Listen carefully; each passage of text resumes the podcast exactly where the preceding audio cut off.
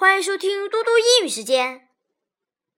今天我要阅读的是第三单元第二部分。Hey, let's talk. Mom, I have a new friend. Really? A Chinese friend? Yes, he's very friendly. What's his name? His name is Zhang Peng.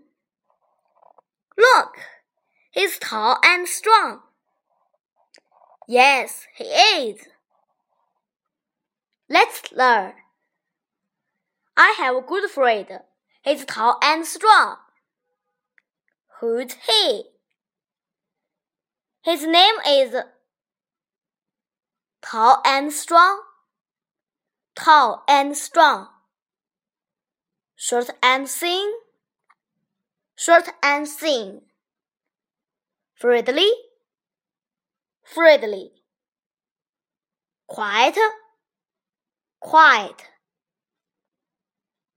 Let's chat.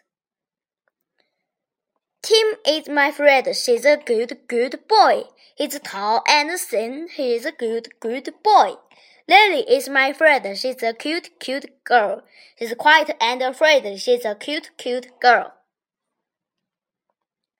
谢谢大家，明天见。